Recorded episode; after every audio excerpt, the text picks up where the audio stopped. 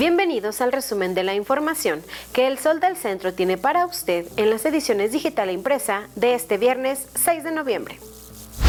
Si bien por el momento no se contempla suspender de nueva cuenta las misas y servicios religiosos, como consecuencia del recrudecimiento de medidas sanitarias que ya se aplican en Aguascalientes, los templos sí podrían ser clausurados por la Guardia Sanitaria si ésta determina que no cumplen con los protocolos establecidos. El obispo de la diócesis de Aguascalientes, José María de la Torre Martín, pide a todos los sacerdotes redoblar la vigilancia y cumplir lo ordenado por las autoridades civiles. La mayoría de las capillas y parroquias mantienen un buen control sanitario, por lo cual podrán seguir celebrando ceremonias litúrgicas como bodas y primeras comuniones. Lo mismo para las fiestas patronales, aunque se solicitará a las autoridades municipales que no se otorguen permisos para realizar kermeses en los alrededores de los templos. Juan Manuel Flores Femat, titular de la Secretaría General de Gobierno, reconoció que los templos respetan un aforo limitado, con lo cual se garantiza la sana distancia al interior de estos recintos. Sin embargo, exhortarán a los feligreses a diferir sus eventos para reducir este tipo de ceremonias religiosas.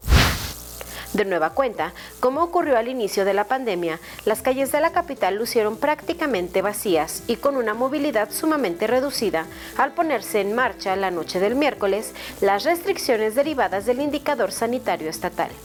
a través de un recorrido realizado por el Sol del Centro en calles y avenidas que suelen estar abarrotadas por noctámbulos, se pudo constatar que incluso minutos antes de las 22 horas, las cortinas de los comercios reglamentados comenzaron a bajarse.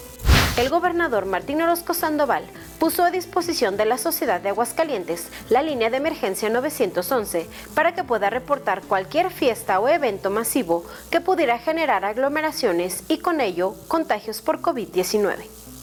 De esta forma, personal del C5 CITEC canalizará las denuncias a las policías municipales para que actúen a la brevedad y procedan a la clausura de reuniones sociales. La Secretaría de Salud del Estado de Aguascalientes dio a conocer que el número de pruebas aplicadas para la detección de COVID-19 asciende a 39.491, mismas que han sido procesadas y validadas por el Laboratorio Estatal de Salud Pública, uno de los de mayor prestigio en México.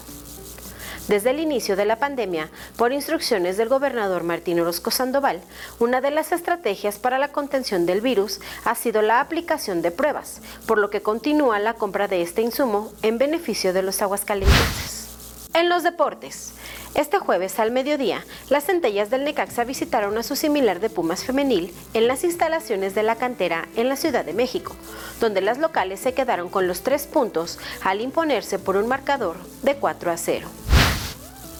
En información policiaca.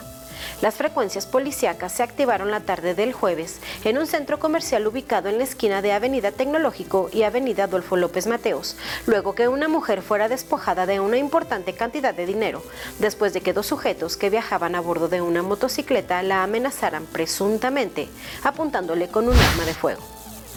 Alrededor de las 15 horas, las autoridades recibieron el reporte y se trasladaron al lugar de los hechos. A pesar del operativo de búsqueda implementado en la zona, nada se sabe de los presuntos responsables. Les invitamos a que consulten el detalle de esta y mucha más información en las ediciones digital e impresa del Sol del Centro de este viernes 6 de noviembre.